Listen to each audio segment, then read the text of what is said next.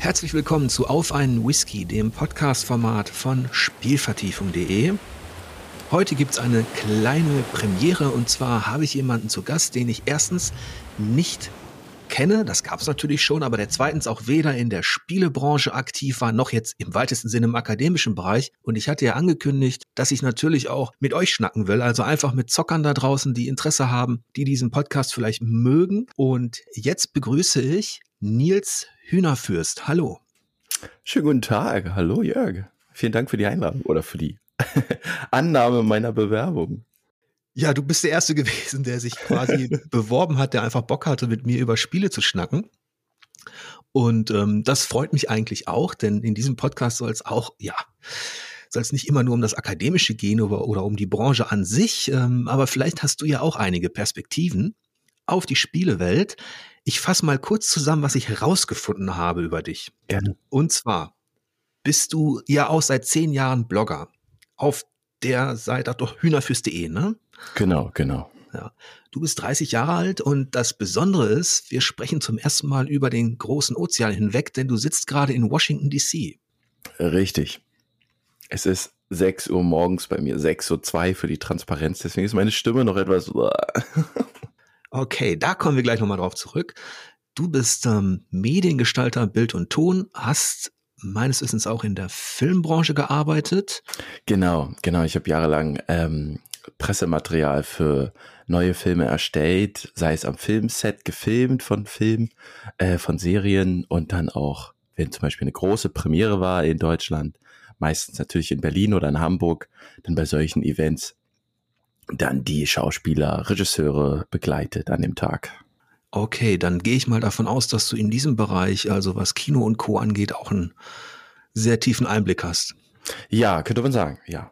Aber ich war immer, immer so ein bisschen, deswegen äh, freue ich mich auch heute hier zu sein. Ich war immer mit dem, mit den Spielen, mit den Games, mit den Videospielen vor allem verbunden und hatte da nie, leider bis jetzt, kann sich ja noch ändern, ähm, nie wirklich einen Fuß in die, in die Branche geschafft oder ge ja, getreten. Also ich würde immer echt noch gerne mal wirklich beruflich äh, mit Videospielen verbunden werden sein, sage ich mal. Meinst du jetzt journalistisch, weil du arbeitest, du hast auch für die Deutsche Welle gearbeitet oder bist da gerade aktiv? Genau, ich bin gerade aktiv für die Deutsche Welle hier in Washington DC und bin da als Kameramann und Cutter tätig. Und ja, journalistisch oder einfach auch als Kameramann für verschiedene ähm, ja, Videospielsektoren, weil Videospiele brauchen ja auch äh, ja, Bildmaterial, brauchen auch Trailer, brauchen auch EPKs, brauchen sowas halt auch. Und nicht, nicht weniger, immer mehr. Mhm. Das heißt, ich gehe mal davon aus, dass du vor allem auch ähm, filmisch inszenierte Spiele dann auch besonders verfolgst, oder? Ja, also wenn wir jetzt zum Beispiel so spielbare Filme, sowas wie Heavy Rain oder was jetzt ähm, Supermassive Games jetzt quasi irgendwie jedes halbe Jahr raushaut mit äh, The Quarry und die Dark äh, Picture Anthology.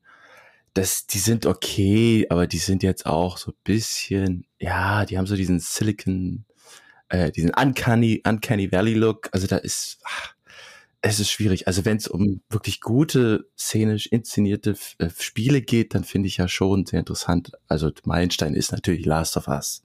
Gerade auch Part 2. Mhm. Fand ich auch immer gut, egal was andere sagen. Ich fand den einfach einer der besten Spiele überhaupt. Ja, ja ich ähm. habe mal ein paar Notizen gemacht. Da gibt es schon einige Dinge, auf die wir, ja, auf die wir zu sprechen kommen können. Jetzt frage ich dich mal, ähm, wie spät ist es denn bei dir gerade in Washington? Bei mir ist es äh, 6 Uhr morgens. 6 Uhr 5. ja.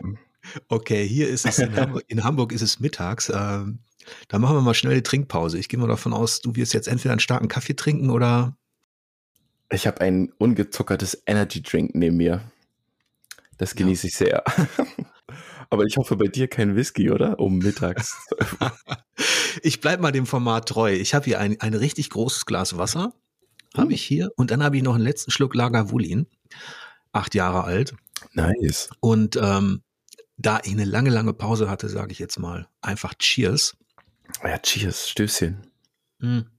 Von wo bist du denn aus Deutschland nach Washington gekommen und wie? Ähm, magst du da mal erzählen, wie dich das da jetzt ja hin verschlagen hat? Ich habe ganz normal weitergearbeitet. Ich war so ein bisschen ähm, freiberuflich, nicht ein bisschen, aber ich war freiberuflich und ein bisschen in einen Arbeitsvertrag äh, gekettet, so um meine Fixkosten zu bekommen, die Familie zu ernähren, meine zwei Kinder äh, glücklich zu halten und meine Frau. Und meine Frau hat auch gearbeitet und dann kam einfach äh, von einem befreundeten Kameramann die Überlegung, wir saßen im Schnitt und er hatte mir eine Mail gezeigt und gesagt, ja, ich habe hier eine Anfrage, weil der hatte nämlich schon mal hier in Washington im Studio von der Deutschen Welle gearbeitet und äh, wollte eigentlich wieder hin. Und dann hat er mich gefragt, sag mal, willst du das mal machen? Und dann habe ich gesagt, eigentlich, warum nicht? Kann man ja mal machen, Leben ist zu kurz. Und dann hat er meinen Kontakt weitergeleitet, da kam, glaube ich, ein, zwei Wochen später eine Mail. Dann habe ich mich mal auch vor, kurz vorgestellt. Und dann war ich mal zum Probearbeiten hier ähm, bin hier nach Washington DC geflogen ins Studio der Deutschen Welle und bin dann am nächsten Tag direkt weiter nach San Francisco und habe dann, dann so einen kleinen Job gemacht, einen kleinen Dreh gemacht mit äh, Flüchtlingen aus Afghanistan. Und dann ging das so weiter und dann drei Monate später alle hier rüber. Mit Hund. Das ist also mit Hund über den Atlantik. Oh Gott, das kann ich auf jeden Fall nicht empfehlen. Das ist so furchtbar. Und dann aus Berlin oder wo warst du ansässig? Äh, ich war in Berlin, genau. Ich war äh, jahrelang bin in Berlin groß geworden und von Berlin nach Washington DC hier. Ja, und das ist natürlich ein richtiger Break, ne? In, in der Vita, sage ich mal, mit der ganzen Familie dahin, ne? Total, also das ist, ähm, das ist krass. Also das war krass. Das ist immer noch ab und zu kommt das mal so von hinten, wie so eine Nackenschelle, dass man, äh, wacht man nochmal auf, dass man halt nicht in Deutschland ist. Gerade wenn man dann neulich Ah, hier in diesem Raum, wo ich jetzt bin, ich sehe jetzt hier einen Hinterhof von einem sehr schönen neuen Apartment-Building. Fenster war auf und dann hört man einfach so zwölf Schüsse. Das ist halt einfach auch hier gang und gäbe. Hier wird scharf geschossen auf andere Menschen. Das ist echt nicht lustig. Das heißt, äh, das Büro der Deutschen Welle ist dann mitten in der City, oder wie habe ich mir das vorzustellen? Uh, das war, das ist hier in meinem Apartment-Building, das war ja ganz in der Nähe und das, ja, das Büro ist natürlich auch Downtown und da wird, da wird nicht so viel geschossen. Ach so, okay, du bist, ähm, du bist jetzt quasi in deinem, in deinem Privatapartment. Genau. Und das ist in einer genau. anderen Gegend von Washington, die, in der das ähm, relativ alltäglich ist, wenn ich dich richtig verstehe. Ja, es ist überall alltäglich. Washington DC ist ja quasi so groß wie ähm, Berlin Mitte mit einem Prenzlauer Berg dran. Hm. Es ist wirklich sehr, sehr klein. Du kannst in anderthalb Stunden schnellen Schrittes kannst du eigentlich durch die Stadt laufen. Und dann bist du wieder äh, in den benachbarten Staaten. Und ähm, darf ich fragen, wie alt deine, deine, deine Kids sind? Meine Kids sind vier und drei. Wow. Und gehen jetzt seit letzter Woche endlich in die äh, Preschool, also in die Vorschule. Ja. Ja, und ähm, wie erlebst du denn dann den, den, den Alltag da, was sind denn für dich so die größten Unterschiede jetzt zu, zu Berlin und zu deinem, ja, zu deinem Leben vorher in Deutschland? Ich glaube, dass äh, was so alltäglich, was jetzt so mittlerweile die größte Veränderung ist, die Esskultur. Das ist so banal, aber der Mensch muss ja essen, tagtäglich, im besten Fall. Ähm, und Essen ist hier ein ganz anderes Stellenwert. Also entweder wird, also es gibt die eine harte Seite, dass es total egal ist für die Menschen hier, was sie essen, weil ja hier auch immer noch in, in dem Brot in gewissen Sorten, was du hier im Laden kaufst, so ganz normales Toastbrot, ist immer noch ein Stoff drin, der auch in Yogamatten drin ist, um es schön fluffig zu machen. In Yogamatten? Okay. Ja, das ist wirklich, also es gibt einige Brotsorten, ähm, die haben mehrere Inhaltsstoffe, die in der EU verboten sind da muss man halt einfach echt aufpassen. Und gerade dieses High Fructose Corn Syrup, was auch in den, äh, was auch in Europa verboten ist, das steckt halt hier in Ketchup drin, steckt in irgendwelchen Dressings drin und das ist halt ähm, absolut äh, Top Number One, wenn es um Diabetes-Verursacher geht. Also das ist wirklich gefährlich hier, weil Essen ist Hauptsache irgendwie billig und dann halt auch leider ungesund. Deswegen muss man da schon sehr, sehr viel drauf zahlen, was ums Essen geht. Aber sonst, was ich sonst so mitbekomme, ist, dass das Land einfach viel zu groß ist, um ein Land zu sein. Also mhm. das, äh, die Vereinigten Staaten, die haben einfach das Problem, dass sie einfach zu groß sind. Da, da, das kriegt man von, von kleinen Deutschland, würde ich mal sagen, gar nicht mit, dass es einfach nicht möglich ist, hier eine Regierung zu haben, die ein, ein Ziel hat. Hm. Und du bist jetzt wie viele Jahre schon aktiv, also umgezogen quasi in die. Oh, also. Jahre noch nicht. Das Jahr ist erst komplett im Dezember. Es sind jetzt neun Monate. Ah, okay. Mhm. Mm. Und ich war jetzt in den letzten neun Monaten, ähm, ich glaube, 70 Prozent davon nicht zu Hause. Durch meinen Arbeitgeber der Deutschen Welle ähm, bin ich sehr viel unterwegs hier in den Staaten. Also ich war, glaube ich, jetzt schon mittlerweile in 26 Staaten. Wow. Und ja, es waren viele Meilen, haben sich angesammelt. Und dann, ich gehe davon aus, per Flieger dann, ne? Ja, viel per Flieger, einige umliegende Staaten dann auch mal per Auto oder wenn es nach New York geht, wo es auch mal oft hingeht, äh, dann steigt man da auch mal in Zug. Das ist auch, das funktioniert sehr, sehr gut. An den 26 äh, Staaten innerhalb von neun Monaten, dann hast du ja doch schon richtig viel gesehen. Ja, ich kam jetzt auch gerade, ähm, bin jetzt, heute ist mein erster ähm, Tag nach dem Urlaub. Also ich gehe dann jetzt ähm, drei Stunden später, gehe ich dann wieder ins Studio nach drei Wochen Urlaub und davor war ich zwei Wochen in Alaska. Und das, das würde dir, glaube ich, auch gefallen. So wie ich dich einschätze von den letzten Folgen. Es ist sehr spannend überhaupt. Amerika interessiert mich aus verschiedenen Gründen sehr, auch wenn ich bisher nur beruflich da war und immer nur für so Katzensprünge. Die Verbindung, sage ich mal, zwischen uns beiden ist ja einfach die, dass du aus irgendeinem Grund meinen Podcast da gehört hast in Übersee. Ja, ja, ich, ich weiß gar nicht, wie, wie das, wie ich da gekommen bin. Ich glaube, es ging, ich habe dich auch, weil du sehr lautstark geworden bist, was ich auch total verstehen kann, über die ganze Four-Players-Debatte. Ah, okay. Und da war ich auch sehr interessiert, weil ich habe das so gelesen. Ich habe ja immer meinen mein Feedreader, meinen RSS-Feedreader und das so meine Seiten abonniert. Und Four Players war da auch drin. Und dann habe ich auch die Meldung bekommen, oh, ist ja auf einmal offline. Dann bin ich auch immer sehr neugierig, wenn irgendwelche abonnierten Seiten offline gehen. Und dann habe ich das da so ein bisschen, äh, auch von anderen Seiten, die haben ja auch darüber geschrieben, kleine Kolumnen geschrieben, was da, was da alles nicht gut lief.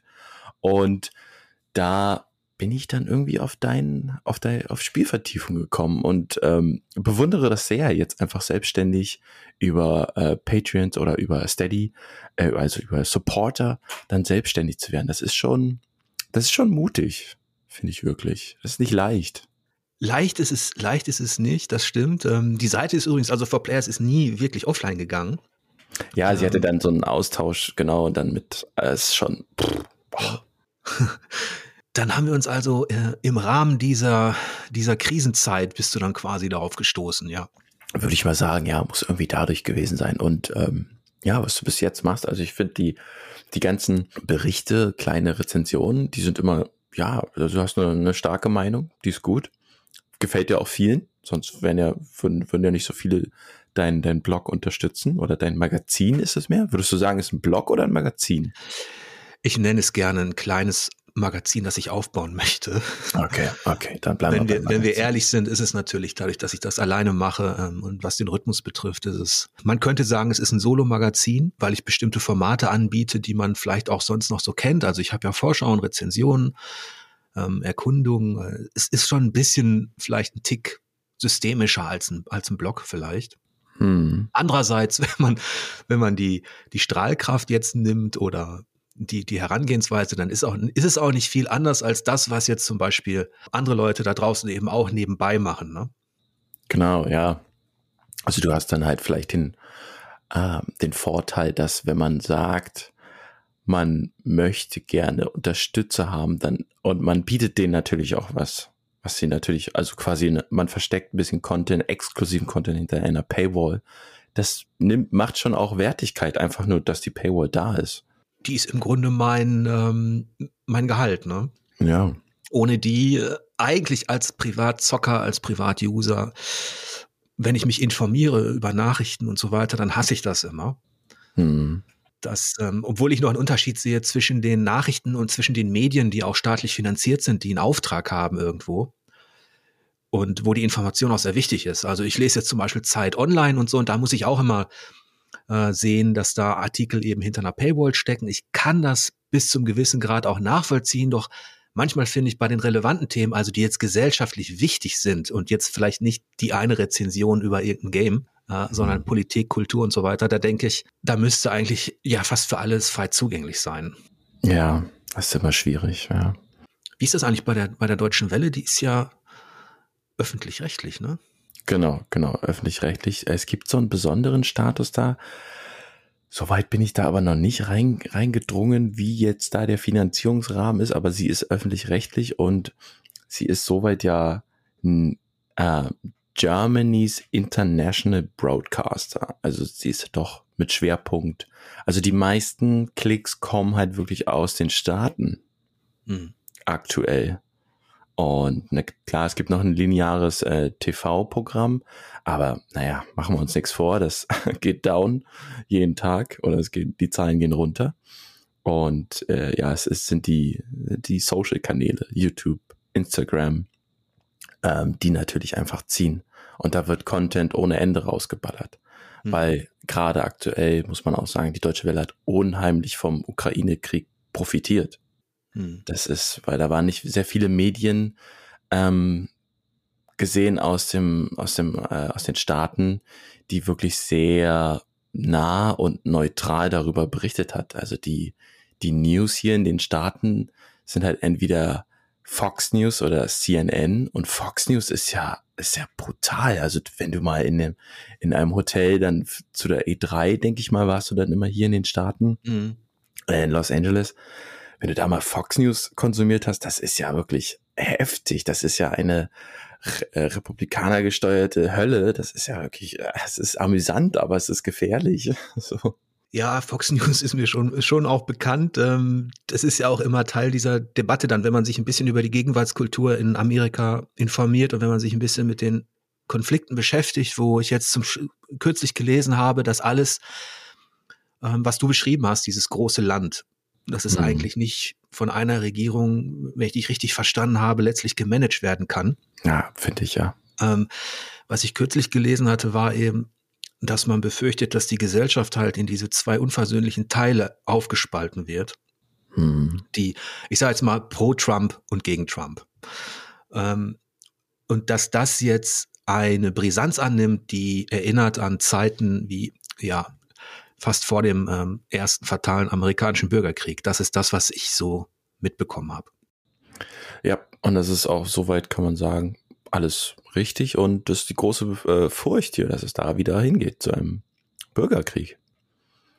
Wie die Lager nun aussehen, wie sie dann auch heißen, hm, wissen wir alles noch nicht. Aber es wird interessant in den nächsten ja, 10, 20 Jahren, vielleicht früher, vielleicht sogar in zwei Jahren zu den nächsten Wahlen.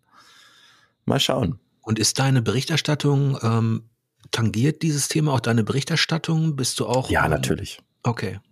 Also wir, wir ähm, aktuell ist, sind hier die, äh, gehen hier langsam die Midterms äh, los. Das ist dann nochmal so quasi so ein äh, schon ready machen für die, quasi für die Wahlmänner und äh, für dann letztendlich für die Kandidaten dann für die nächste Präsidentschaftswahl. Und da wären schon jetzt, es ist quasi hier schon so ein so ein Soft-Wahlkampf, der schon in den einzelnen Staaten losgeht. Trump hat ja jetzt schon vor seinem großen Skandal jetzt hier mit dem ganzen Aufdecken der, der Dokumente, die er anscheinend verkauft hat und geklaut hat, ähm, schon einige Rehen gehalten in gewissen Staaten. Und auch einige Landsleute begrüßt, einige Republikaner in Wisconsin war das letzte Woche. Und ja, also ich war auch schon bei einer Trump-Rally dabei, also bei so einem Trump stellt sich irgendwo hin an der Bühne und schreit ins Mikro und dann zeigen sie lustige, funny Clips von beiden, wie er irgendwo stolpert und alle lachen sich schlapp. Das ist so lächerlich, das glaubt man gar nicht. Und dann wird man da voll geschrien von den ganzen Trump-Anhängern, Fake Media und Boo. Zum Glück teilen die keine Glasflaschen mehr aus bei diesen ganzen Events, weil natürlich ist auch immer Essen, Essen, Essen da vor Ort. Äh, sonst hätten die das auch nach einem geworfen. Und ist die Deutsche Welle dann da aktiv als, machen die dann eher Reportagen oder sind die auch wirklich mit Interviews am Start? Und ähm, weil ich mir das natürlich ähm, schwierig vorstelle bei all den verschiedenen Nachrichtenkanälen und Magazinen, die es da gibt, da sind die Einheimischen ja alle im Vorteil bei solchen, bei solcher Innenpolitik, sage ich mal. Oder ist die Deutsche Welle da auch äh, selber dann am Start? Also wir sind dann jetzt auch vor Ort und machen natürlich auch immer eine Berichterstattung über das, was vor Ort passiert. Also einfach jetzt zum Beispiel im Fall von der letzten Trump-Rally, die war, äh, machen wir dann einfach ein Newsstück. Ganz neutral. Trump war hier, Trump war da. Ähm, was denken seine, seine Landsleute, seine Anhänger von, von den aktuellen Geschehnissen in der Ukraine und machen das ganz wertungsfrei, zeigen das halt einfach. Geben den auch, auch dieser Seite eine Bühne. Mhm. Weil, ja, sie haben es halt auch verdient. Also auch wenn, auch wenn man sagen muss, dass alles, was man, wenn ich selber hinter der Kamera hinter meiner hinter meinem Sucher versteckt bin und die Kopfhörer äh, über, über, über den Ohren habe und höre und denke so Gott, das, Gott das, das kannst du noch nicht denken, aber trotzdem, sie haben halt auch eine Meinung und ja, die auch um, um das eine Bild zu sehen, muss man das andere ja auch zeigen, so ein bisschen. Ne? Es gehört halt immer dazu. Und hast du denn als Teil, ja, als Journalist vor Ort denn auch sowas wie Anfeindungen allgemein gegenüber der Presse ähm, schon miterlebt oder wahrgenommen? Ja, auf jeden Fall. Auf jeden Fall. Also das war ganz schlimm.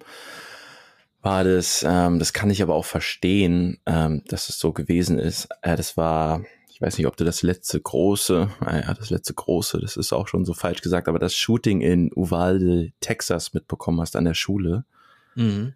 Ähm, da waren wir auch dann, ich war mit einer Korrespondentin vor Ort, ähm, fünf, sechs Tage. Und die Leute in diesem kleinen Dorf wurden dann einfach schon tagelang überrannt von Media und wir kamen so ein paar Tage später an und wollten dann einfach nochmal mit den, ähm, ja, mit den Angehörigen sprechen, aber es war einfach viel zu früh. Anyway, ähm, da waren dann wirklich auch Leute, die ähm, vorbeigerast sind mit, mit dem Auto und haben gestikuliert nach uns geschossen und uns angeschrien. Also das war dann wirklich schon wo. Äh, geschossen? Also geschossen, gestikuliert. Also okay. sie haben halt mhm. wirklich so getan, als hätten sie eine Waffe da. Okay. Aber natürlich hatten sie auch eine Waffe im Auto, weil das ist einfach Texas. Die hatten da bis vor diesem Shooting hatten die alle halt eine Waffe hinten am Auto an, da quasi überm Kopf hängen, wo der Rückspiegel hängt. Mhm. Das ist da gang und gäbe und ja, man wird da schon angeschrien. Gerade bei solchen prekären Sachen, wo es dann halt einfach auch, ähm, es reicht dann aber auch. Da muss man dann, also gerade jetzt in Wilde, Texas, war es auch einfach zu voll von Media, gerade von Amerika, also man muss auch sagen, die amerikanische äh, Mediainstanz ist auch nicht sauber. Also das gibt es auch viele, die, die überspannen den Bogen sehr. Nehmen keine Rücksicht. Was, was meinst du damit? Ja, sie trampeln wirklich durch Beete, durch Vorgärten, so bildlich gesprochen, und wollen halt einfach nur ihren O-Ton und halten drauf so lange, bis sie halt dann, und wenn es am Ende ein Ausraster ist, dann freuen die sich ja noch mehr von der Person, die sie interviewen. Achso, also du meinst, die Herangehensweise ist, ist, in dem Sinne rücksichtsloser als zum Beispiel in, in Deutschland? Total. Also das wirklich, da wird über Leichen gegangen, bis was drauf ist auf dem Band, auf dem Band, auf, äh, auf der Speicherkarte. Aber die Deutsche Welle hält sich zurück. Ja, also wirklich dann, dann wird beobachtet und dann, äh, ich habe dann auch mal gesagt so, nee, komm, also das ist jetzt mir wirklich auch, wir müssen jetzt hier nicht ähm, wie amerikanische Media äh, handeln, sondern können auch wirklich, ja, ein gutes Vorbild sein. Und wenn wir dann halt nichts haben, dann ist es halt so. Aber dann haben wir uns so ein bisschen auch, man war dann selber mit sich im Reinen. Ihr habt ja auch, wenn ich das richtig beobachte, nicht diesen Anspruch, diese Top-Story haben zu müssen. Genau. Zum einen, weil die Deutsche Welle eben nicht wirklich dann äh, sofort präsent ist in den Nachrichten damit, sondern eher, wie du schon beschrieben hast, ähm, auch ein zeitversetzt ein bisschen äh, informiert und eben auch nicht diesen, diesen, also im Online-Journalismus würde man sagen, die Deutsche Welle muss nicht klickgeil sein, das genau. ist kein, ihr seid kein Reichweitenmagazin in dem Sinne. Das stimmt. Natürlich müssen die Zahlen auch stimmen, aber ja, es kann auch einen Monat später sein, wenn die Story dann halt einfach ähm, immer noch funktioniert. Also wenn es um Climate Change ähm, relevante Themen geht, die funktionieren ja auch noch ähm, leider ja immer noch, weil es ja, weil sich keiner irgendwie an dem Problem annimmt, wird das immer noch funktionieren. Hat sich denn eigentlich dein Bild von Amerika, jeder hat ja eine Vorstellung davon, selbst wenn er noch nicht da war, ähm, jeder schaut ja Nachrichten und hat sich dein Bild von Amerika denn jetzt innerhalb dieser, wie gesagt, du bist noch kein Jahr dort, aber hat sich dein Bild denn schon verändert? Auf jeden Fall. Auf jeden Fall. Also ich weiß gar nicht, in so, in so vielen Bereichen. Das ist unendlich. Also das, es hat sich auf jeden Fall auch negativ einfach auch nur geändert. Also es gibt hier, abgesehen von, von der wirklichen Freiheit, muss man sagen, die man ja hat, gibt es echt nicht viel Positives. Es ist halt so, es ist was anderes. Das ist halt, die, es klingt halt so, ja, okay, dann würde man vielleicht jetzt denken, der das hört, okay, warum bist du dann noch hier? Warum, warum machst du das dann noch alles? Es ist einerseits natürlich, dass meine Kinder irgendwie dann ähm, auch ein bisschen ähm, schon von jungen Jahren aus irgendwie größer vom Mind aufwachsen sollen. Also ich habe lange, bis ich glaube ich zwölf Jahre alt war, wirklich nur in so vier, fünf Straßen in meiner, in meiner Nachbarschaft gedacht. Und ähm, meine Kinder sollen auch schnell Englisch lernen als Zweitsprache. Das, das wünsche ich mir einfach. Und ah ja, aber es sind einfach, also es ist Bildungssystem, das Gesundheitssystem, es ist alles, gibt hier, hat hier einfach fast nur Probleme. Oder ist ja halt im Vergleich zu Deutschland negativ. Mhm. Aber du bist noch nicht an dem Punkt angelangt, wenn ich das richtig verstehe, dass du dir Gedanken machst, wieder zurückzukommen, sondern du bist ja ja fast gerade erst gelandet und willst das durchaus noch erstmal auf jeden Fall, auf jeden Fall. Also wie gesagt, man hat hier Freiheit, man kann hier unheimlich viel äh, von der von der Natur äh, genießen und auch mitnehmen und ähm, dadurch, da bin ich auch immer noch dankbar. Die Deutsche Welle, mein Arbeitgeber, ist da. Wir sind hier alle, das gesamte Team, das gesamte äh, ja, das gesamte Team im Studio, wir haben alle eine, eine deutsche ähm, Krankenversicherung. Also wir sind so ein bisschen hier, sind aber noch sehr verbunden mit Deutschland, werden auch in, in Deutschland bezahlt und wir sind quasi, ja, äh, nicht eingebürgerte, die hier zwar aber leben mit einem, wir haben ja, viele von uns haben auch so einen, so einen Führerschein, ich auch, äh, hier und man kann uns quasi nicht erkennen als ähm, als von außerhalb. Weil eigentlich, eigentlich ist, muss man sagen, gerade in Washington DC hier ist, ist eigentlich jeder von außerhalb. Also es gibt hier, find, man findet hier kaum noch wirkliche äh, local, local people. Mhm. Und deswegen, also, bin da sehr glücklich, dass man noch so ein bisschen verbunden ist ähm, mit Deutschland, zwangsweise, gerade durch zum Beispiel äh, ja, Gesundheitssystem. Also ja, das ja. heißt, du wirst dort als Deutscher auch gar nicht so wirklich wahrgenommen. Ne? Also, Überhaupt nicht, nee. nee. Und wenn es mal zur Sprache kommt, wenn du Leute triffst, ähm, wenn du sagst, du bist bei der Deutschen Welle und so weiter, wie war da bisher das Feedback auf dich? Also wenn, wenn wir auch, ja, immer, immer gut, viele kennen wirklich die äh, DW, die Deutsche Welle, also viele auch, Gott, wenn, wenn du sonst neulich ja in Alaska gewesen, in irgendeinem so wirklich weg, wirklich far out, drei Stunden von irgend, irgendwelchen Menschen, tief, tief in Fairbanks war das, in einem, in einem Café. Da sind dann alte Leute, so drei so eine alten Minenarbeiter, ehemaligen Minenarbeiter, die kennen Deutsche Welle. Das ist wirklich, also man, man hat hier ein Standing, was wirklich gut ist und die Leute sprechen dann auch lieber mit einem, geben einem doch dann auch noch einen O-Ton ab wenn die hören, man ist von der Deutschen Welle, man ist von Germany. Das ist natürlich für viele mal, ah, ja, äh, mein, mein Opa war von Deutschland, kriegt man dann oft gesagt. Ja. Und ja, es sind viele. Also Deutschland ist ja auch sehr, sehr groß einfach in der Vergangenheit bei den Leuten. Was mich immer gewundert hat, ist, dass innerhalb der Filmkultur zum Beispiel, wenn es um Volksgruppen geht, um so Kollektive, dann die Iren spielen immer eine große Rolle, die Italiener spielen eine Rolle, die Juden werden immer thematisiert, die Engländer natürlich auch bis zum gewissen Grad jetzt. Ähm, aber die Deutschen kommen weder, ja, also kaum in Filmen und Serien vor. Es gibt natürlich Ausnahmen. Und das ist vielleicht so ein bisschen der Punkt mit dem Brot, das du angesprochen hast. Als die erste riesige äh, Auswanderungswelle war hier aus Deutschland, dann waren die meisten eigentlich Handwerker, also Bäcker und auch ähm, Brauer und ähm, Schreiner. Und was mich halt wundert ist, dass gerade die Braukultur in den USA, die wurde eigentlich fast nur von deutschen Auswanderern letztlich ähm, ja in die Wege geleitet. Also Budweiser hat deutsche Wurzeln, Anhäuser Busch und so weiter. Ne?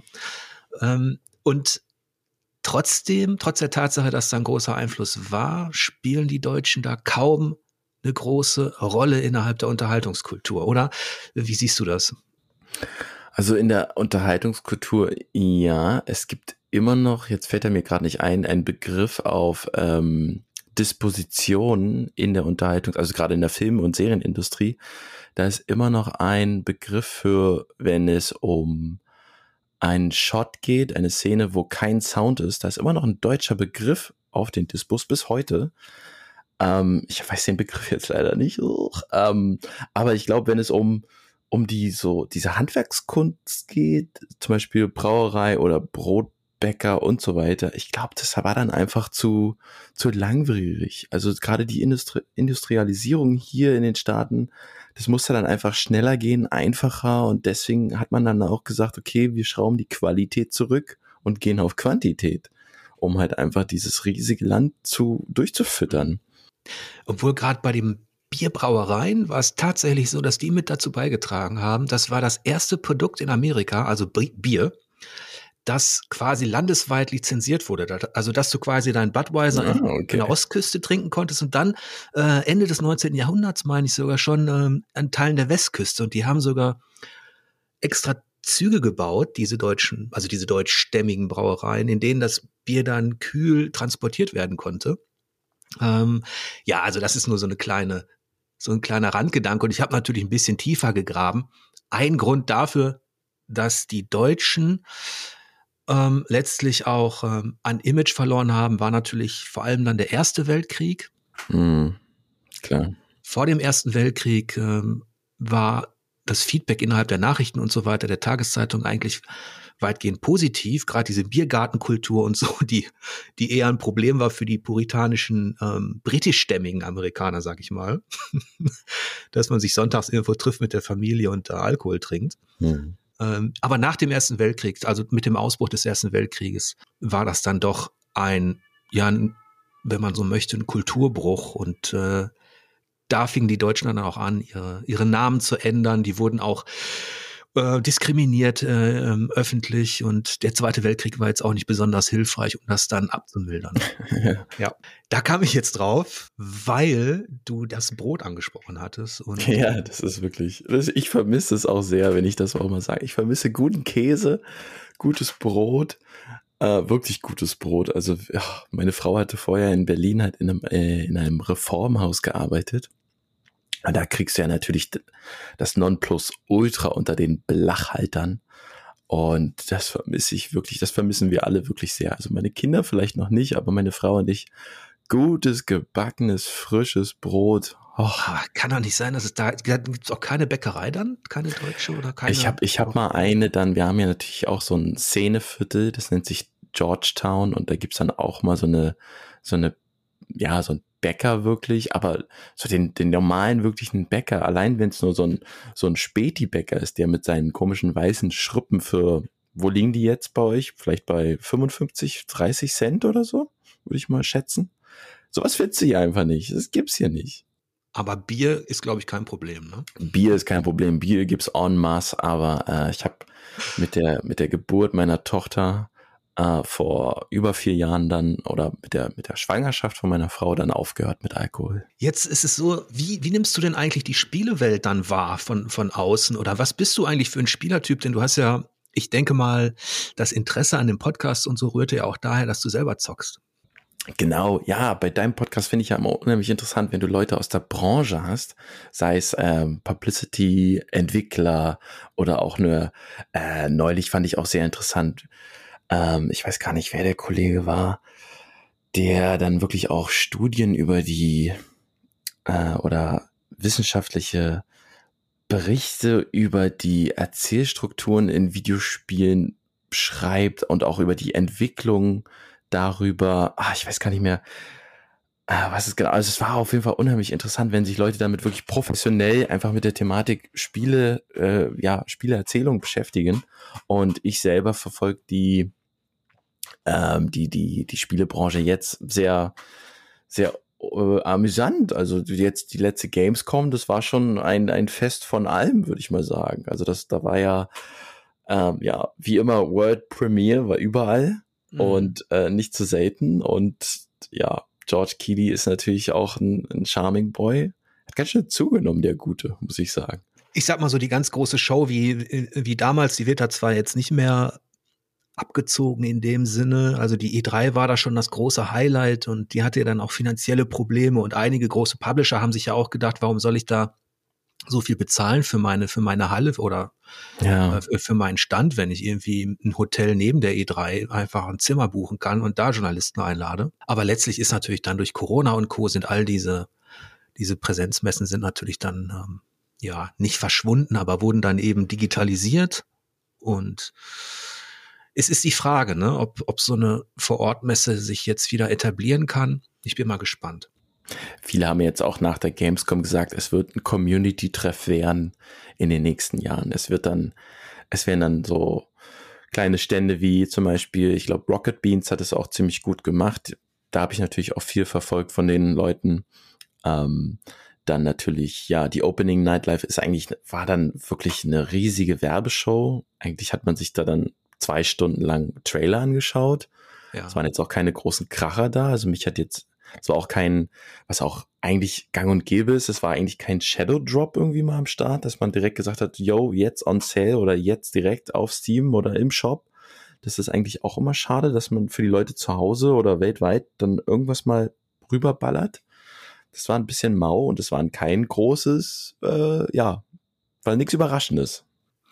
Ja, es lag auch mit daran, dass dass dieses Jahr, über diesem Jahr liegt auch so ein Schatten, nicht nur ähm, was die Gegenwartskultur und die Politik betrifft, sondern eben auch was das Digitale betrifft. Ähm, vieles wurde verschoben auf 2023 oder danach. Mhm. Äh, vieles groß oder bald sich jetzt wieder was zusammen für das nächste Jahr.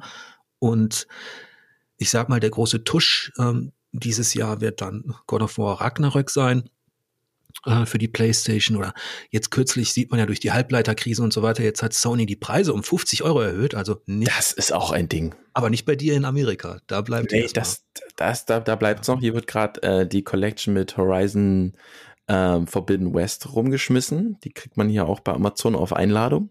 Also man mhm. muss sich halt so ein, so ein Ticket halt, das muss man glaube ich in Deutschland jetzt auch, ähm, für die ganzen, ähm, ja, wie hießen sie, ähm, ja, Massivkäufer und dann halt wieder teuer verkaufen.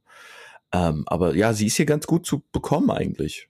Ich habe meine jetzt auch in Deutschland geholt, bei Amazon dann bei so einem Drop vor, oh, bestimmt schon vor einem Jahr. Also es ging eigentlich.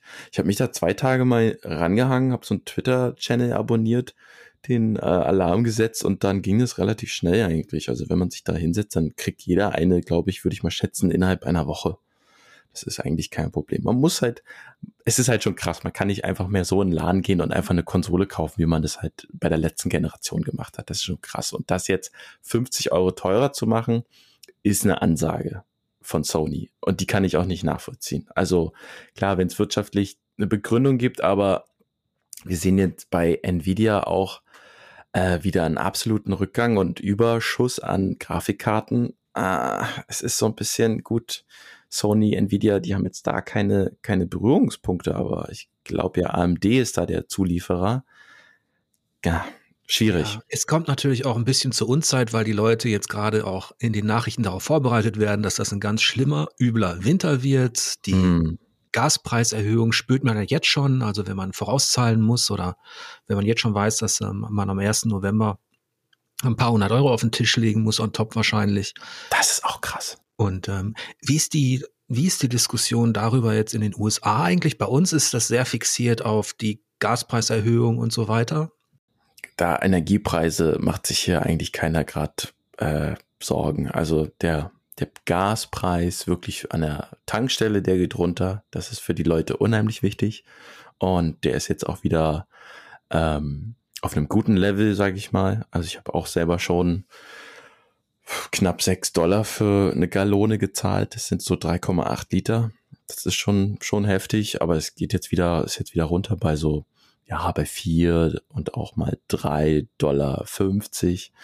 Aber wenn du jetzt, man hat ja hier auch kein Gas, also in Washington DC mhm. hast du ja auch kein Gas für, für Heizung oder so. Da brauchst du Strom für eine Klimaanlage. Und im Sommer heizt die dann, macht die ein bisschen Warmluft. Also du hast ja halt eine Stromkosten und die sind, die sind normal also das hat sich nicht verändert. Das heißt, ähm, eine Diskussion über Energiesparen, die bei uns so Auswüchse annimmt, wie man kann ja auch mal mit dem Waschlappen sich waschen, statt zu duschen. Das gibt's ja nicht, ne. Ähm, das ist überhaupt kein Thema, ne, in den Nachrichten. Nee, das ist gar kein Thema. Ja, okay, das ist doch schon mal ein großer Unterschied. Aber da wir jetzt schon bei den Spielen waren, ich habe über deinen Blog natürlich geschaut. Du hast kürzlich auch ein Spiel besprochen.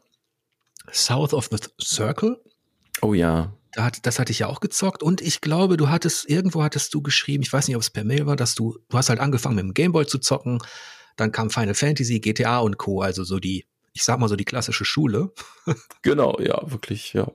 Und, und was bist du denn für ein Spielertyp? Was, was spielst du denn am liebsten?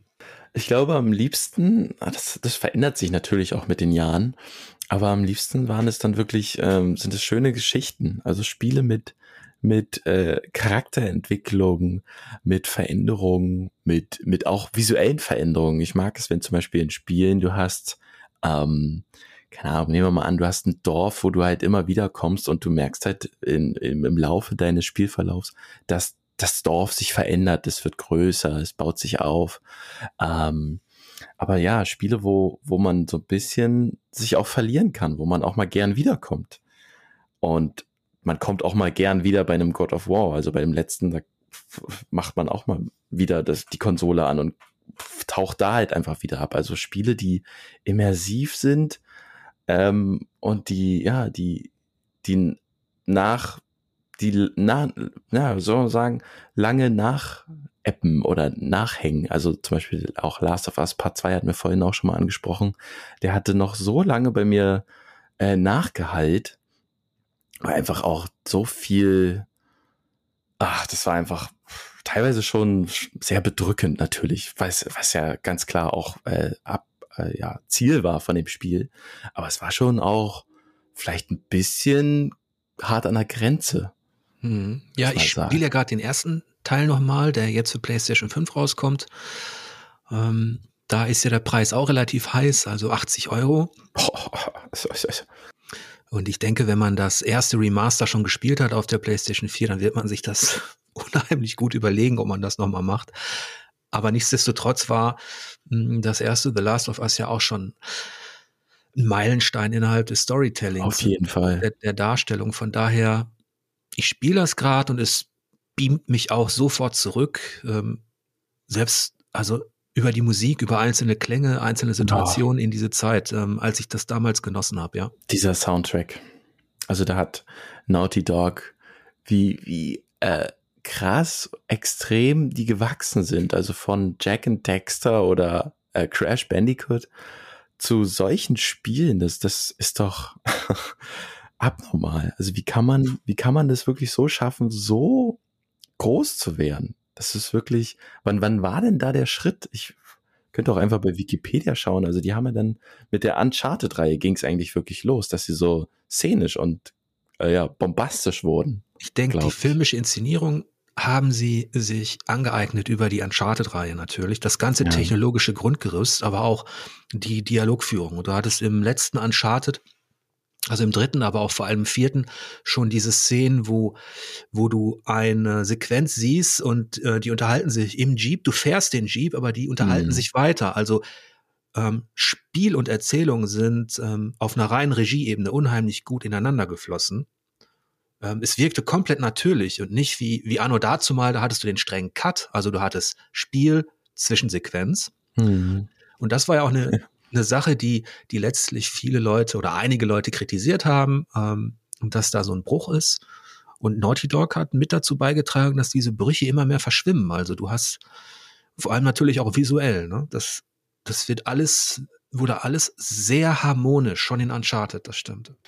Zuletzt hatte ich mir auch ähm, Stray, das große Katzenspiel natürlich angeschaut und ähm, hatte das sogar jetzt komplett 100% beendet mit der Platin-Trophäe und war da auch wirklich, da hat mir das sogar ein bisschen gefehlt, einfach eine wirkliche gute Erzählung. Das hätte dem, dem Spiel noch ein bisschen mehr geholfen und wäre dann sogar noch besser geworden. Also es ist auf jeden Fall ein wunderschönes Spiel, aber es war, ich hatte am Ende mehr Fragen als, ähm, als vorher. Aber diese Welt war wirklich schön und hat einfach, die hat, die hat Material zum, zum Erzählen. Ja, hast du Haustiere? Ich habe einen Hund, ja. Mhm. Also bei, bei Stray ist es so, da habe ich von Anfang an nicht damit gerechnet oder nicht erwartet, dass es jetzt vielleicht auf der rein erzählerischen Ebene großartig wird. Aber ich war doch sehr erstaunt, dass dieses kleine Team auf der, auf der tierischen Inszenierungsebene äh, so nah dran war letztlich an dem natürlichen Verhalten der Katze. Ja, also, das stimmt. Und, und dass sie es dennoch so gemacht haben, dass man jetzt nicht das Gefühl hat, okay, das wird jetzt ein Serious Game für irgendwelche Katzenfreaks, mhm. äh, irgendeine Simulation, sondern dass sie es noch als Abenteuer hinbekommen haben. Also die haben so ein bisschen vielleicht die goldene Mitte gefunden. Total. Das, das unterhaltsam und haben dann natürlich jetzt, also wenn man jetzt strenge Maßstäbe ansetzt, was die Cyberpunk-Welt betrifft oder das, das Storytelling als solches, dann, dann ist es eher ähm, leichte Kost. Ähm, aber stimmt. es passt irgendwie auch zum Wesen der Katze. das stimmt auch, ja. Ja. War, ja, war wirklich echt ein gutes Spiel, ja. Und das kleine Team, das hast du angesprochen, das waren ja, glaube ich, ich habe mal bei LinkedIn geguckt, da findet man eine Liste, sind aktuell 17 Leute drin und was 17 Leute da geschaffen haben, das ist schon klar, vielleicht werden auch noch ein paar, denke ich mal, ein paar Freelancer dabei von außen. Das ist schon, kann man schon, kann man schon sehr stolz drauf sein. Ja, zumal man auch bedenken muss, dass da eine gewisse Skepsis durchaus da war nach der Ankündigung. Mhm. Als man dann die ersten Bilder gesehen hat, was du als Standbild siehst, ist ja das eine, das weißt du natürlich auch als, als Kameramann jetzt. Ja. Ähm, aber wie fühlt sich das Ding in Bewegung an? Und gerade bei so einem Tier, wo du jetzt nicht einfach irgendeine, irgendeine Bibliothek aufrufen kannst, irgendeine Middleware oder so, die dann auf einmal dir die Katze abbildet, ähm, die mussten halt die Bewegung und das Verhalten der Katze anhand ihrer eigenen Haustiere studieren. Und was ich ganz ähm, sympathisch fand, war auch, dass sie eben nicht ins Motion Capturing gegangen sind mit den, mit den Tieren, weil sie denen das nicht zumuten wollten, dass die jetzt vielleicht okay. so Anzüge anhaben, weil das wäre das Einfachste gewesen. Ne? Das macht ja, ja auch klar. Naughty Dog ne? In, bei den Sony Studios. Mhm. Da wird ja alles an Schauspielern wird sofort in die Anzüge gesteckt und du kannst unheimlich natürliche Bewegungsaufnahmen dann machen. Und das geht theoretisch auch bei Tieren. Aber das wollten sie nicht. Das, die haben quasi manuell, wenn du so möchtest, ähm, äh, animiert. Da müssen ja schon Monate, wenn nicht Jahre draufgegangen sein. Aber es hat sich gelohnt. Ja, das genau, das finde ich auch. Es war, es war sympathisch, ähm, es war ein nettes Abenteuer, aber ich würde das jetzt auch nicht so, wie soll ich das sagen, ähm, das wäre jetzt auch nicht mein Spiel des Jahres oder sowas. Ich fand das schon, äh, auf, aufs Jahr bezogen, ja, es wäre, es ist nicht so ein, so ein, es kann nicht auf irgendwie Platz eins oder zwei landen, aber es ist auf jeden Fall in den Top Ten. Es, es, ich fand, es war so, und das habe ich dann, glaube ich, auch äh, geschrieben. Es war, es ist ein Indie-Game verpackt in, in, äh, in einer Verpackung eines AAA-Games, weil ja schon der, das Design und Grafik, das ist ja schon auf, auf einem sehr hohen Niveau. Aber ja, es fehlt noch die, man könnte sagen, es fehlt ein bisschen das Crafting-System, es fehlt ein Crest-Log oder so und eine größere Welt für ein AAA-Spiel, aber vielleicht braucht es das ja auch mal nicht. Ist ja auch, ich fand es unheimlich entspannt, dass nicht so viel los war. Ja, das habe ich auch sehr genossen, ehrlich gesagt. Ähm, das war auch das Einzige, was mir dann irgendwann bei Elden Ring zu viel war, die eine Million Zutaten und Sachen, die man da hatte. Aber das habe ich immer noch nicht gespielt, weil es so kinderunfreundlich ist. Wenn die da nur noch mal so kurz drauf schauen, beim so. irgendwie ins Bett gehen, dann will ich das, ich kann das immer nur solche Spiele spielen, wenn ich dann abends alleine bin. Mhm. Ich, ähm, und abends bin ich dann einfach echt so müde und dann jetzt gerade äh, die Better Call Saul Staffel, die letzte gesehen, das auch mal immer eingeschlafen. Das ist schon, ach, irgendwann muss ich das noch nachholen. Ich hab's ready liegen. Ach, ja, dann kommen wir doch mal zum, zu, zu, einem, zu einem Thema, das dich bestimmt auch sehr interessiert. Also Better Call Saul habe ich jetzt auch beendet. Bist du auch durch? Ja, ich bin gestern Abend die letzte Folge gesehen. Ja, also ich, ich fand es ja auch großartig und ähm, das wird mir sehr fehlen. Mir auch. Bin aber auch mal froh, wenn Serien dann auch sagen, okay, wir machen jetzt mal einen Schlussstrich. Ähm, aber ich habe zu viel mich hypen lassen von meinem Twitter-Feed. Also viele haben mir gesagt, Better Call Saul ist äh, besser als Breaking Bad und Better Call Saul reiht sich unter den besten Serien ein und Staffel 6 ist alles und das Größte und papapa und hier und ach, dann war ich doch so, okay, das muss ja wirklich, also was da jetzt passiert, muss ja wirklich krass sein und dann, ja, war ich doch ein bisschen, hm, ist okay, ist auf jeden Fall super gut, hat super viel Spaß gemacht, Aber es war doch auch von der Erzählung doch auch irgendwann ein paar Folgen ein bisschen langsam. Ja, es ist. Hier und da. Was mich da immer fasziniert hat, ist tatsächlich auch die Kameraarbeit. Oh ja, Weil, das können sie. weil das ähm, so etwas ist, das jetzt vielleicht lapidar klingt oder so nebensächlich, aber diese Aufnahmen von Kleinigkeiten, also in Großaufnahme zum Beispiel ein Teil der Wüste und dann bewegt sich da ein Skorpion oder irgendwas, Hm. ein Käfer und dann bleibt die Kamera da drauf und du weißt Ja. erst gar nicht, was zur Hölle soll das werden. Und irgendwann im Laufe äh, der Folge äh, kommst du dann in diese Szene hinein, die dann was Größeres zeigt. Also dann fährt die, dann wird das Bild vergrößert und du bekommst Ja, den Zusammenhang. Kleine Foreshadowing, ja, das, das können sie gut. Und auch immer diese, diese Bilder sind unheimlich mutig auch. Das sieht man nicht oft. Dann auch die ähm, sprengen ja auch immer so ein bisschen die Regeln, die man in jeder Schule lernt. So goldener Schnitt und Linien verlaufen ähm, von, von dem rechten Bild äh, über das gesamte Bild auf die linke Seite und so. Das sprengen die dauerhaft. Also das ist, und das ist auch, deswegen fällt es so auf, die Bilder, weil sie halt die Regeln sprengen. Und wenn man dann heutzutage, du kannst ja auch so viel TV-Serien, Filme zugreifen einfach in nonstop. Ja. Und wenn, dann ist es schon eine große Kunst, wenn das selbst, selbst mir als Laien dann so auffällt, dass die, ähm, dass die Regie dann eben eine, eine markante ist. Obwohl das Thema jetzt Gegenwart, ne, USA, irgendwie Mafia-Milieu und so weiter, hat es ja schon hundertmal gegeben. Ähm, aber die Bildführung ist einfach auch so markant und die Mhm. Schauspieler sind natürlich auch klasse. Und das ist ja wieder ein Punkt, wir hatten vorhin gesprochen, oder du hattest erwähnt, dass dir jetzt als Deutscher in Amerika, selbst nach der kurzen Zeit, dass dir vieles auffällt, vor allem negativ. Und bei mir von außen bleibt eben, also was positiv immer bleibt, ist, dass die Amerikaner, natürlich jetzt übertrieben pauschalisiert, auch starke Geschichtenerzähler sind. Oh ja. Also jede, jede einzelne Person, die man trifft, kann, kann, äh, ist auch gewillt und äh, ja, vor der Kamera Geschichten zu erzählen. Und ja, also äh, ja, man, kann hier, ja, die Leute sind, sind, sind Geschichten ähm, geil, könnte man sagen. Also ähm, sie wollen, sie wollen erzählen und haben viel zu erzählen. Sie erleben halt auch einfach auch viel. Das kann man eigentlich sagen, ja. Ich sehe halt diese Verbindung zwischen, wir hatten The Last of Us genannt, jetzt im Videospielbereich. Ähm, dann im, im Serienbereich könnte man jetzt noch zig andere sagen. Äh, wahrscheinlich sogar noch mehr. Ich glaube, die Qualität im, im Filmbereich ist noch höher als im Spielebereich, weil da sehe ich die Japaner tatsächlich vorne. Also wenn ich eine Top-Ten-Liste machen würde, der wichtigsten Videospiele, wären da, glaube ich, acht oder so aus Japan dabei. Oh, kannst, hast du ähm, zwei, drei? Mal Ja, so also-? Äh, wir können ja aktuell bleiben mit From Software und Elden Ring. Oh, natürlich. ja. Also mit der ganzen Dark Souls, ich sag mal mit der ganzen Souls-Reihe. Hm. Und wenn man da jetzt mal ein Paket draus macht, dann steckt dann Demon Souls drin, Dark Souls drin, Sekiro, ein Bloodborne und letztlich auch ein Elden Ring. Also das ist das eine japanische Paket. Dann muss man ja nur das Paket ähm, Zelda aufmachen. Oh ja, da spiele ich auch gerade einen Teil, den ich noch vorher noch nie gespielt habe. Welchen denn? A Link to the Past. Den habe Oh, ich noch schön. nie gespielt. Den spiele ich jetzt auf meinem kleinen Retroid Pocket ähm, Emulator. Und Ja. es ist wirklich phänomenal. Also das ist ja die Gameplay-Elemente, die da in einem ähm, fast 30 Jahre altem Spiel drinstecken. Das ist schon, ist Ja, schon das, krass. das waren schon in dem Bereich absolute Pioniere, äh, Nintendo. Und was, was man heute so ein bisschen unter, unterschätzt, ist auch, ähm, dass sie im 3D-Bereich, also mit Ocarina of Time, was das Kampfsystem betrifft, dieses Gegner fixieren, rumtänzeln, wo heute vielleicht alle Souls vor Augen haben, das hat halt tatsächlich Link in Ocarina of Time Ja, äh, etabliert. Ja. ja, das stimmt. Ich mache jetzt nicht zu viele Pakete auf, aber vielleicht noch zwei. Also dann hast du ähm, im, im Horrorbereich, im Survival-Horror-Bereich, das Silent Hill, Hm. ähm, unheimlich stark erzählt.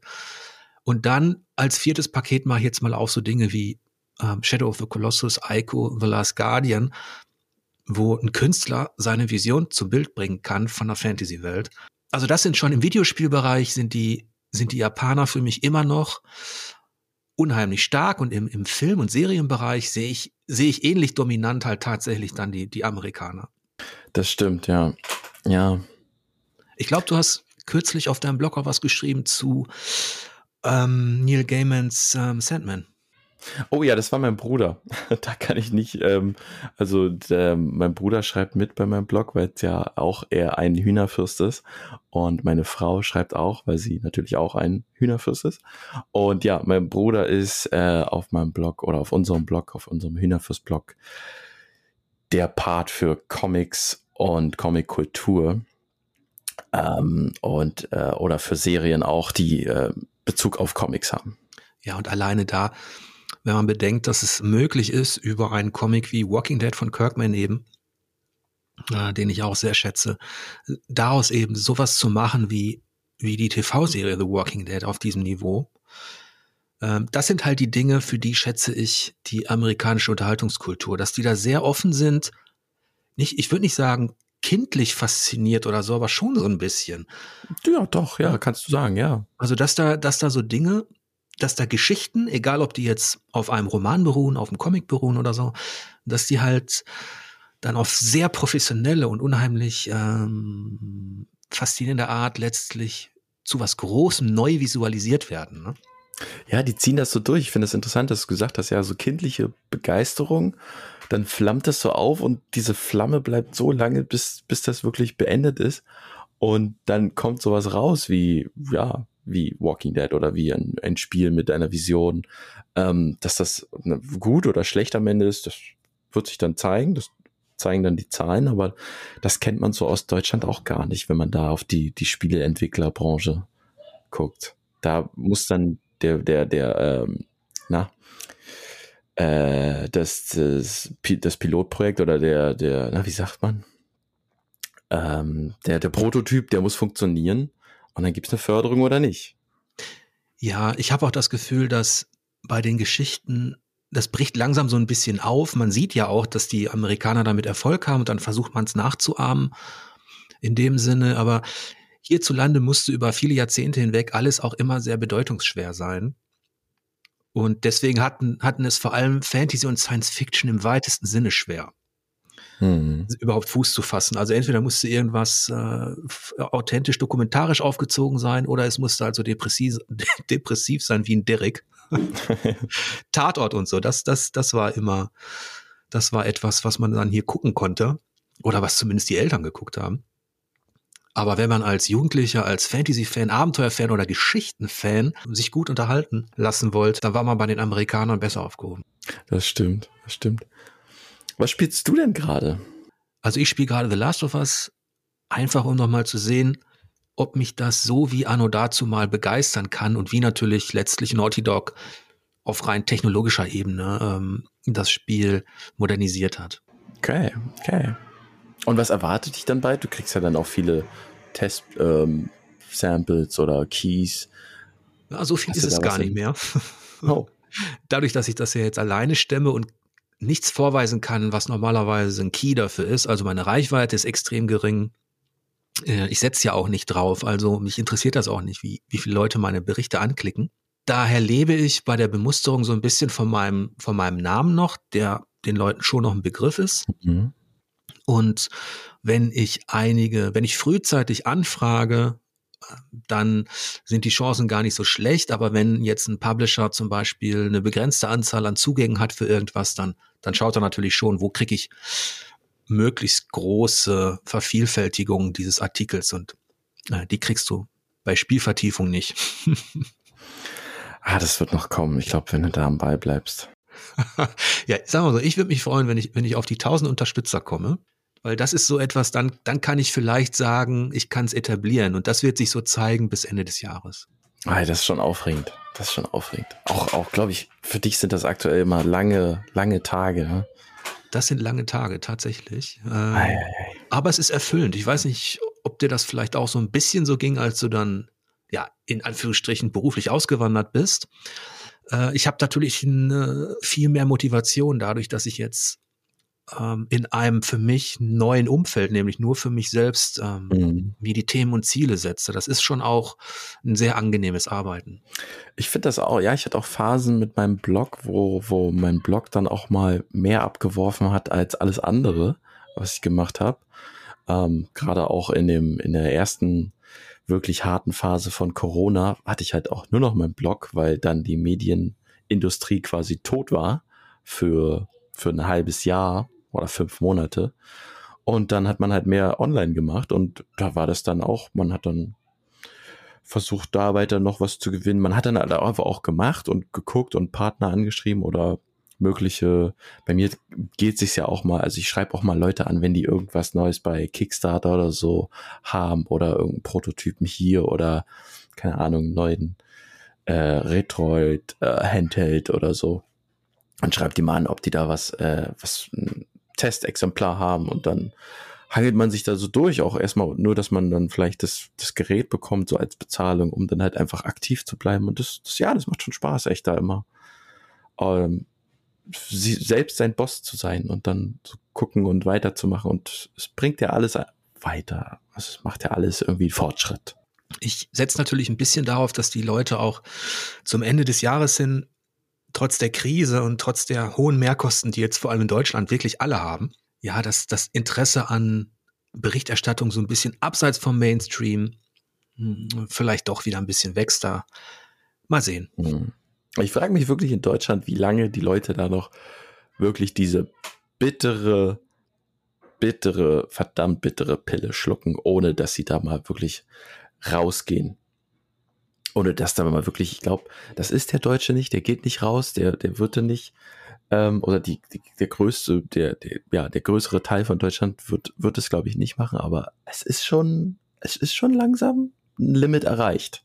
Also beim Demonstrieren und Arbeit niederlegen sind die Engländer weiter vorne und bei dem Thema Revolution sind wir in Frankreich ganz schnell. und bei den Franzosen ist es so, die zahlen tatsächlich nicht viel mehr. Äh, da sind die Preise alle gedeckelt. Das heißt, der französische Verbraucher spürt das im Moment nicht so wie der deutsche. Es ist eigenartig.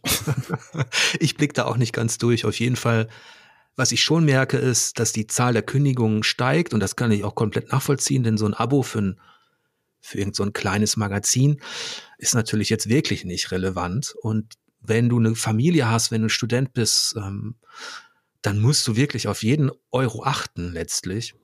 Ja.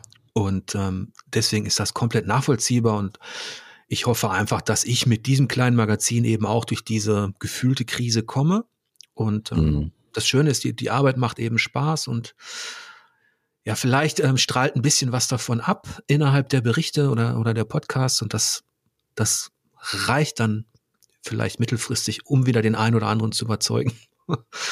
ja, vielleicht einfach immer weiter gute Vibes verteilen und so, dass die Leute einen, einen guten Rückzugsort haben. Ja, heute hatten wir auf jeden Fall schon mal ähm, ein kleines Medienecho aus den USA zum ersten Mal. Yes, yes. ähm, wie spät ist es jetzt bei dir? Jetzt ist es 7.08 Uhr. Die Kinder sind langsam wach geworden. Ich, ich schon Ich höre auch gerade okay. Vogel im Hintergrund. Das erinnert mich doch an die Zeit, als meine auch noch klein waren. oh, wie lange ist das schon her? Auch schon so 10 Jahre. 20 Jahre. 20 Jahre. Wow. Oh Gott. Ja, du bist halt 30 und ich gehe auf die 50 zu. Krass, ja, ist genau diese, ja. Mann, da bin ich auch, da bin ich, äh, da bin ich ein bisschen neidisch, ja, dass man, oh, ah, ich glaube, es hat alles seine Vor- und Nachteile. Aber ich freue mich dann auch mit meinen Kindern dann irgendwann mal fünf Stunden lang Risiko zu spielen. Okay, das kommt aber noch, ne? ja, ja, kommt noch, aber dauert noch. Okay, dann würde ich sagen, bei euch geht's los mit Frühstück. Oh ja. Ja. Es hat mich gefreut, Nils. Vielen Dank. Ja, es hat mich auch sehr gefreut. Ähm, das war auch ein kleines Experiment, weil, wie gesagt, das war jetzt ein ganz spontanes ähm, Gespräch. Spiele waren jetzt vielleicht nur am Rande so das Thema, aber ich fand es trotzdem ganz interessant. Gerne wieder und gerne wieder dann nächstes Mal vielleicht mit einer größeren Runde über Spiele, Spiele und Spiele. ja, ich hoffe, ihr da draußen hattet auch ähm, Spaß mit diesem Gespräch. Ähm, falls ihr möchtet, falls ihr mögt, falls ihr jemanden kennt, der Spielvertiefung noch nicht kennt, ähm, sagt doch Bescheid und abonniert vielleicht diesen, diesen Service und helft dabei mit, dieses kleine Magazin zu etablieren. Ich wünsche euch bis dahin wie immer lange Spielzeit und angenehme Bosse. Bis demnächst.